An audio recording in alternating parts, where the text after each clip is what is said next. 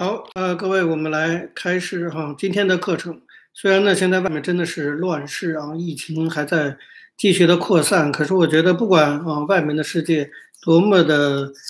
这个扰攘纷杂呀，但是我们还是要有一颗定下来的心哈，来做一些就是长期的事情。我们不能因为外界的纷扰啊，去耽误了所有的日常的生活。所以像这样的读书思考啊，课程啊，我觉得还是要去继续的。那么延续过去的内容，我们继续讲中国的国家暴力的这一个部分。那么在讲到中国国家暴力的时候，我们要有一个具体的一个事件作为分析的一个对象，那拿出来作为一个例子。那么首先呢，我们就从中国的正反说起。大家知道，一九四九年蒋介石和国民党败退到台湾以后啊，共产党接掌了全国政权。接掌之后，其实。当然，中共的暴力从很早就开始了，但是接掌之后，为了巩固政权而进行的大规模的国家暴力，已经预示了1949年以后中国的命运，就是处在这种暴力的阴云之下。所以，1949年之后的大规模的哈国家暴力，就是从1949到1950年的正反运动开始的。所谓的正反运动，就叫做镇压反革命运动，当然就是一种政治清洗。但是政治清洗不像哈文明社会的这种政治转型是吧？通过像前苏联、东欧国家等等，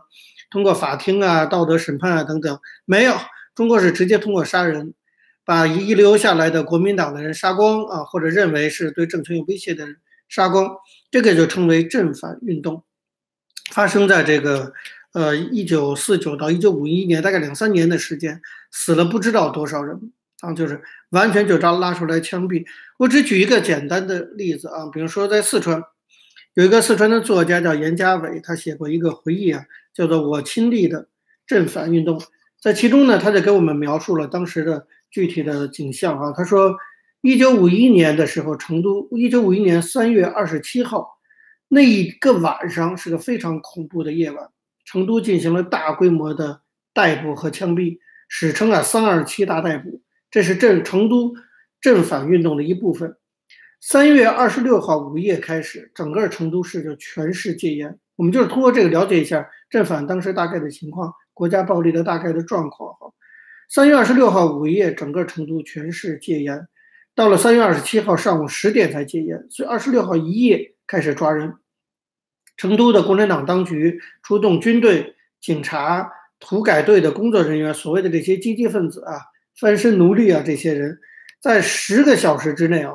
据当时官方的《川西日报》称，十个小时之内在成都就抓了所谓的反革命分子一千六百八十七人。十个小时啊，那么从当时成都各个监狱，据严家伟回忆啊，这各个监狱看守所人满为患。从这点来看，肯定不止此数。中共隐瞒数字啊，那这次疫情我们都看得出来，中共隐瞒数字是。这是打这这个党打生下来从根儿上就带来的毛病，那就是这就是隐瞒数字，从来不说真话，也是这个党落生啊就就先天的这个疾病。所以你看他早在什么正反运动这些，就只要中国官方数字，我就说有脑子的人就千万不要相信，只要是中国共产党的官方数字，甭管他说什么，他说明天，比如我们这边礼拜一，让他说明天礼拜二，我跟你说我都不信，也许今天礼拜一，明天就礼拜三，反正因为他讲礼拜二，可能就不是礼拜二。你就照着这个思路去看中国官方数字，我觉得就是最科学的一个嗯判断方式。那么据知情人透露，在那次的啊三二七大逮捕中啊，没有逮捕证，没有拘留证，也不说仆人的理由，一堆人大半夜哐冲进来，五花大绑，绑起来拉起来就走，像装货一样，直接扔在大卡车上就拉走了。后来一个月之后，四月二十七号，在所谓的五一劳动节前。成都祠堂街，我们这如果有成都的这个啊这个听众，可以知道有个祠堂街的人民公园搞了一个公审大会。这是中国的国家暴力。我今天这节课要讲的是国家暴力的基本形态，就说它的手法、特点、方式等等。有知道说开公审大会就是中国国家暴力一个很重要的一个这个手法。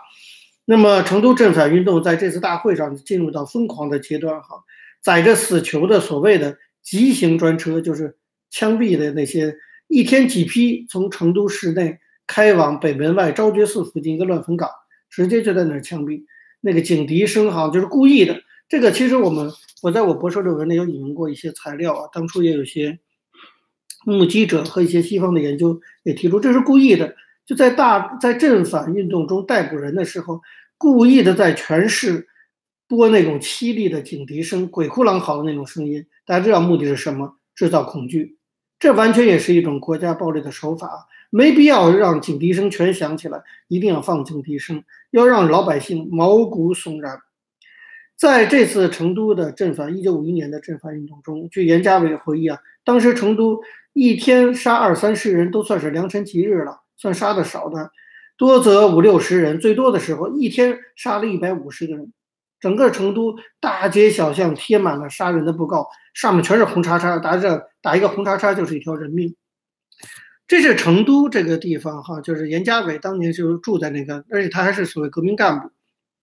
他所亲眼看到的情况，其实这种情况就是正反运动在整个中国全面的铺开。正反运动本身哈，它就是中国国家暴力的一个具体体现。所以呢，我们接下来就要带着大家通过一份文件来仔细看看，就是正反运动从部署到执行，整个的这套国家暴力机制它运作的手法、特点、方式等一等哈。我根据的这份材料真的是一份秘密文件，这份文件是有人冒着危险。从中国国内带出来的，它是什么呢？就是我我过去曾经在这我在洛杉矶住了很久，那个时候我每周都一到两次去 UCLA，就是这个加大洛杉矶分校。UCLA 有如果有去过都知道，他们有一个很大的一个呃图书馆哈，Young Library，在那个图书馆里呢，整个的二楼有一半是中文图书，所以它其实 UCLA 有很很长的这个保留中文图书的传统，但还不如我们原来哈佛燕京。图书馆可是 UCLA 的中文图书也很多，但他们非常独特是，他独一份在整个美国大学的图书馆的中文书库藏里头，UCLA 的图书馆独一份有一套书，大概整整是满满的两个半书架，啊，全是白色的装订。如果有兴趣，大家就可以看。我非常推荐，如果有住在洛杉矶的或者 UCLA 读书的同学，你要对中国的当代史有兴趣，你就去 Young Library 里的那个中国中文部。你去看整整满满两书架，白皮封装硬壳的那一套，叫做什么？叫做《中共重要历史文献资料汇编》。中共重要历史文献资料汇编，这里当然有些资料我们是见过，但其中有相当一部分是有一批人冒着危险回到中国，在各地搜罗出的一些秘密文件，带到美国编入这套丛书的。这些学者是谁？有的我认识，我就不说他们的名字；有的我们我也不知道是谁。是因为美国洛杉矶曾经有过一个叫中文出版物服务中心这样一个机构，这些都是从中国出来在美国做学术研究的人。中文出版服务中心他们在二零零四年把所有这些年从国内带出来的一些秘密文件编辑出版了这套《中共重要历史文献资料汇编》。这套汇编非常的庞杂，哈，涵盖到包括六四啊，什么更早包括到延安整风，其中当然也包括到正反运动。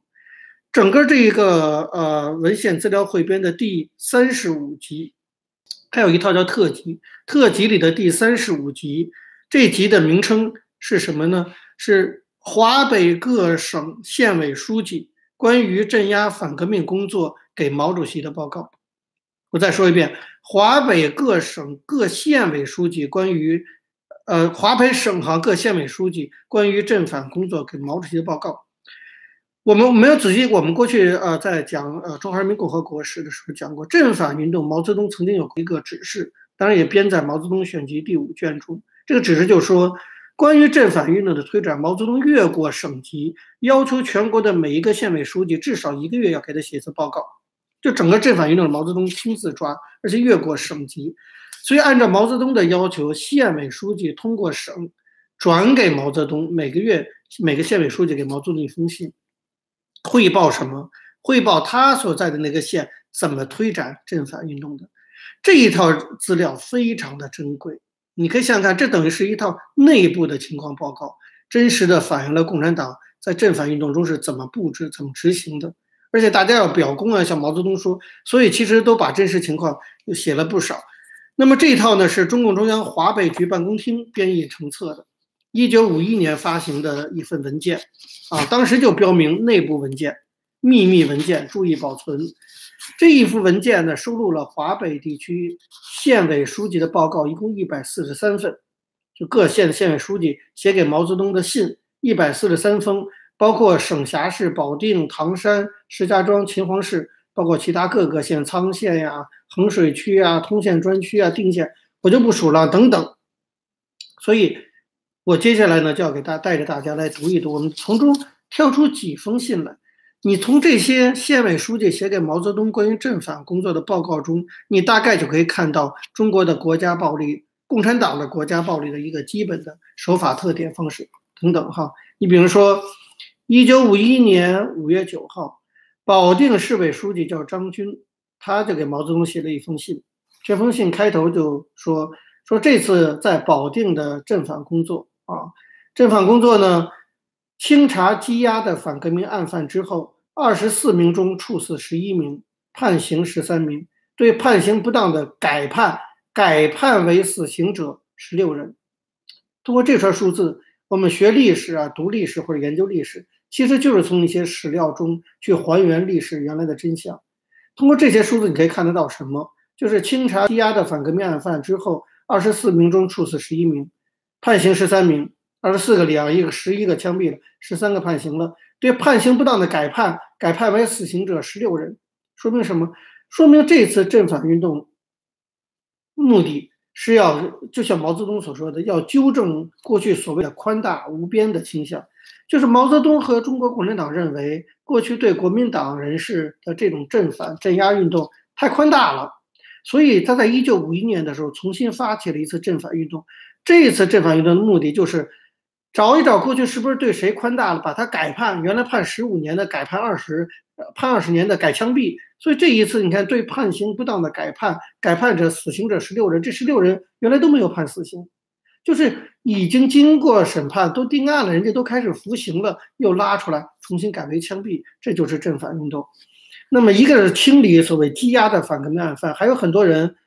就是还在审理过程中呢，你根本不知道他是不是反革命案犯。正反运动特点说，凡是羁押的案子，马上就要判。所以这个张军是这个保定市委书记张军向毛泽东报告说，我们已经清理羁押反革命案犯，啊，那么清理出二十四个人，这二十四个人直接就枪毙了十一个，十三个就判刑。其实所谓清理羁押的案件，之所以羁押，就是因为证据不足才羁押的。那么正反运动管你证据足不足，只要是羁押的案件，必须马上就。审判审判的结果当然就纠所谓纠正宽大无边，那就是宁左勿右，这就是中国国家暴力一个非常大的特点。历次政治运动都是以这个为特点，就是宁左勿右，这是我要讲的一点啊，这是中国国家暴力基本形态的一个特点。那么更严重的就是对所谓判刑不当的改判，已经判十年的给人改改改判枪毙。我们听众朋友中如果有台湾的呃呃同学，你应该知道台湾的白色恐怖是一模一样的。后来蒋介石的所有的这些批示都被编辑成册，在台湾的一九五零年代初期的白色恐怖中，这样的事情也非常多。就蒋介石亲自每一个这个所谓的匪谍案要报到蒋介石的案子上，蒋介石看，他真认真看，看完之后他有好几次这个文件都已经出来了哈，他红笔直接上面写说此案判得太轻，当判死刑。根本没有任何司法可言。蒋介石说：“怎么才判十五年？该枪毙那个人就拉着枪毙了。”啊，这个事儿非常的，所以我们说台湾的白色恐怖，蒋介石是直接操纵的。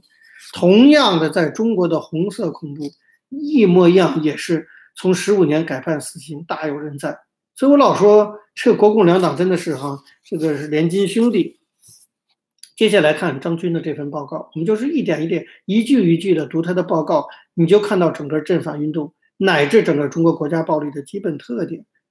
他说：“张军向毛泽东说，说今年一月份，我县开始取缔一贯道。我答这一贯道是解中共是所谓的解放之前很活跃的宗教组织。中共一建政之后，就把这个组织完全剿灭。在一贯道只有台湾有，可能马来西亚哪还有不多了哈。那么他说，一月份我们开始取缔一贯道，怎么取缔？这才是我们要给大家上课讲的内容。”就这么大一个国家，它要施展国家暴力，它具体的施展国家暴力的一套机制到底是什么，才能够啊？小小的共产党夺了政权之后，在整个中国这么大的国家用国家暴力维持统治，它一定有一套做法。什么做法？你看他的报告说，我们开始取缔一贯道，首先抽调各有关籍贯的干部，以公安局为主。组织了材料、宣传、审讯、登记、集训、内部工作六个组。你看这个细致不细？其实国家暴力的施展工作非常细致哈。光处理一贯道的问题，公安局就组织了材料组、宣传组、审讯组、登记组、集训组和内部工作六个组。内部工作什么组，咱们都不清楚哈。那么，为了加强对工作的领导，由市委政副书记。法院院长、公安局长及执行科长组成保委会（保卫安全委员会），对应捕应杀者，由公安局党组提出名单意见，交保委会讨论；对应杀者，把材料交市委传阅后执行。方法上，首先召开政府委员会及协商委员扩大会议，召开以民主人士、知识分子、工商界。宗教界的代表人为主的劳动人民参加的座谈会，逐案审查反革命罪行，然后召开公审大会，直接枪决。这一番话哈，就等于把整个镇反的程序完全清清楚楚的给我们呈现出来了。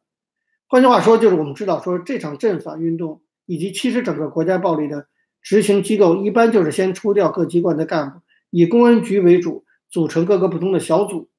这个小组组成保委会，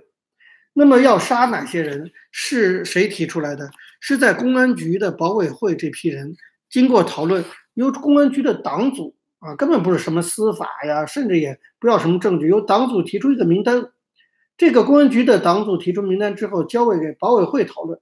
保委会决定啊，要哪些人要杀，然后这个名单从保委会再交给市委，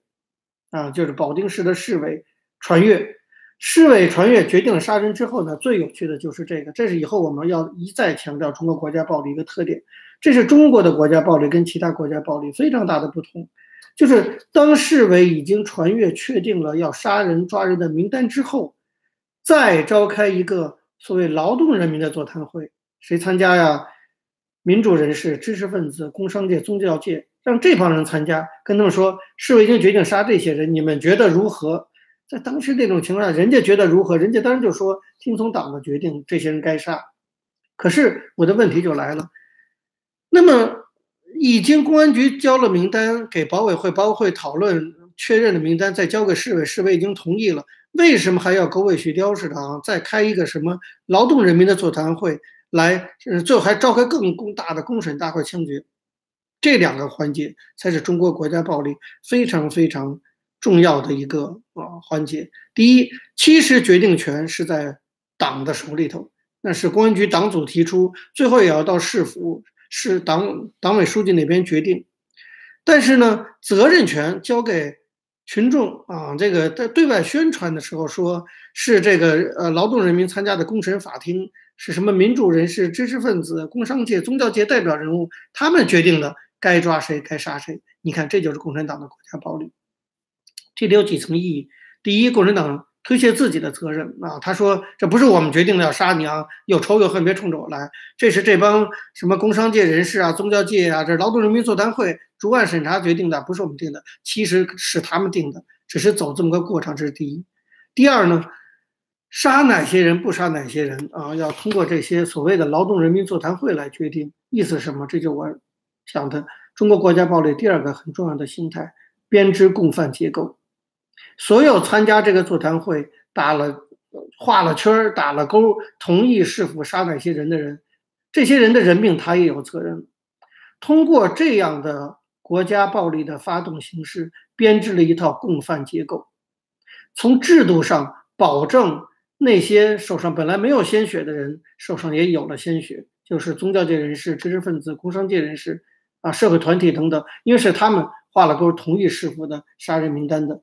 所以这些人啊，实际上他们手上也是有血债的。那未来有一天如果翻过来的话，他们当然不愿意平反，因为平反他们自己也是签了字，也要受到追究的。这就叫做共犯结构。为什么中国历次政治运动没有真正能够平反？就是这套制度性的共犯结构起的根本保障。这一套东西其他国家的暴国家暴力没有，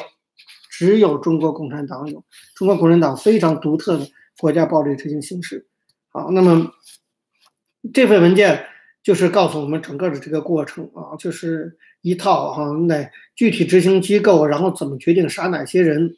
那么接下来呢，这个保定市委书记张军的这份报告又说，说我们两个月共集训了到手二百六十五名，这说的还是一贯道，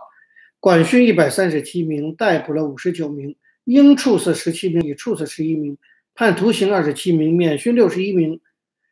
那么讲的都是一贯道，它说明什么？说明这次正反运动。第一波打的就是所谓的一贯道，一贯道是什么？是地方宗派组、宗教组织。你看共产党上来，他的国家暴力的目标，除了要清洗原政权留下的人之外，他还要打击民间的宗教组织，一步一步的清除任何他认为可能对政权构成威胁的人。而哪些人是他认为对政权最可能构成威胁呢？我们从他的正反运动的打击目标可以推算出来。所以我们可以推断出来，除了国民党之外，像一贯道这样的地方会道门，共产党那个时候认为是对他们最大的威胁，因为有组织性、有信仰做支撑等等，所以一贯道首当其冲。那么对一贯道的处理方式包括几种：集训，集中起来就集中营，像现在新疆一样；然后管训，说你回到家了，但是你每天还要去派出所啊等等，然后逮捕，然后判刑，然后枪毙。当然，其中还有个叫做免训的，那大概就是一些喽啰啊，或者一些很基层的群众，他也不可能也没那么多监狱，还有一些确实也免训了。那么两个月，保定市在一贯道上面集训了到手二百六十五名，到手啊，就他认为是头目的一个保定市就抓了二百六十五个人，管训了一百三十七个，逮捕了五十九个，判刑了二十七个，啊，这就是对一贯道的处理。与此同时呢，张军说。我们审查了敌特组长以上的重要特分子、恶霸地主、匪首、惯匪的材料，进一步侦查了解、布置监视。你看，整个这一套哈正反运动的这一套布置，就是在处理先处理国民党的人士，然后处理一官道，接下来要处理哪些呢？就是什么恶霸地主、所谓匪首、惯匪。那么在目前呢，先进一步侦查了解、布置监视，下一步就是他们了。是一步一步有条不紊的去推广的，所以整个这一套国家暴力是非常的有计划、有安排、有步骤的行动，在进行一波行动的同时，就开始为下一波行动做准备了。中国的国家暴力精细程度就到这儿，所以三月份开始，保定市开始第二波抓人。张军给毛泽东报告说，三月十七日我们又抓了一百三十七人，截止到四月底，已确定枪毙者七十八人。到四月二十二号，已枪毙四十一个保定的小小保定市哈，那么三月份到四月份确定枪毙了七十八个人，处徒刑二十六人。刚才我们讲哈，这个运动到了这边已经第二波了，这第二波枪毙了七十八个，第三波在五月五，然后张军的报告中说五月中旬我们再杀了一批啊，那么最后张军跟毛泽东说说保定市前后召开片儿会，片会这就是当时的术语了。就是那个时候，行政区划还有一个区划单位叫做片，啊，是有一片，这一片里头可能分各个街道等等。那么这一片开会叫片会，保定市前后召开片会一千一百九十三次，与会群众三万余人，挨户宣传四千六百人，印发宣传品八万六千份，放映电影四十八次，观众六十六万七千余人，衣冠道展览观众十七万人。衣冠道现身说法九十五人，参加控诉大会的三万多人。换句话说，中国的政反运动不像斯大林那个时期的那种哈国家暴力。斯大林的国家暴力就是抓一些人直接枪毙了，没有搞群众运动。中国的国国家暴力基本形态的第三点，我刚才记得你讲的哈，这个第二点就是这个共犯结构，第三点就是通过群众运动施展国家暴力。群众运动包括什么呢？就是刚才讲的，你看要开。大会啊，召召开片会，然后要挨户宣传，干部要上门说我们要镇反，要你那周围要听说有什么反革命分子要报告，然后印刷大量的宣传品，还放映电影，还用电影的方式，然后办展览，说一贯道的各种各样的恶行啊等等，然后现身说法，就是让已经被打服了的一贯道的会众出来说我们当初怎么怎么坏，然后最后是办控诉大会、公审大会。这一套东西才在一九五一年已经全部建立起来了，为以后中国的国家暴力奠定一个很大基础。当然，这一套东西是来自延安整风运动。这次正反，这次正反运动，毛泽东所说，他主要的目的第一叫做打击敌人，第二叫做激励士气，这是中国国家暴力非常独特的一点。其他国家的国家暴力都是打击敌人，就毛泽东第一条，很少有国家暴力的目的是为了激励士气，这是中国国家暴力最邪恶的地方。就是他杀人不仅是因为那个人他认为可杀，他有的时候杀人是为了杀甲，是为了激励乙，杀他所谓的阶级敌人是为了激励群革命群众，为了激励革命群众要去杀一批所谓阶级敌人。他激励老百姓投身革命的方式，居然是杀人，这是中国国家暴力，我觉得最邪恶的地方。就你比如说，你真的是遇到哈别人袭击你，然后你反击杀了人，那是一种暴力。中国这个不是，中共的这个不是，他是为了激励别人参加革命，然后去杀一批人啊，这样的国家暴力，你想想看，很少，其他的人类社会很少。换句话说，其实这种激励，另外一个方面讲，也是为了恐吓社会。他杀人的目的很多，绝对不仅仅是为了哈消灭什么国民党残余势力、巩固政权，绝对不仅仅是国家中国的国家暴力，绝不仅仅是为了巩固政权。中国的国家暴力还有延伸性的目的，包括激励士气，包括恐吓社会。这是毛泽东本人就讲清楚的，这就可以解释为什么宣传工作从来是中国国家暴力中非常重要的一个部分。很多国家暴力，比如说纳粹啊什么这些，直接就给啊就给杀了。啊，斯大林也是没有。对中国来说，宣传工作比杀人还重要。那么，宣传工作是镇反运动的重点，包括召开群众大会啊等等。目的是什么？我们现在就清楚了。目的就是毛泽东讲的激励士气、恐吓社会。但毛泽东没用“恐吓”这个词，哈，就是要立威，新政权要立威风。毛泽东原话叫立威。那更重要的是要激励，就是革命者的士气。所谓激励士气，其实就有点共犯结构的意思在里头。啊，就是你看，你已经成了我们的一人了，你这个投名状你也杀了地主了，咱们就一伙人，咱们手上都有血，那咱们就是一伙人，咱们就得互相帮助。所以，这个镇反运动和国家暴力的效果，就是煽动起整个社会的暴力的气氛，啊，那么以暴力作为革命的手段，得到群众的认同，从而编织共犯结构，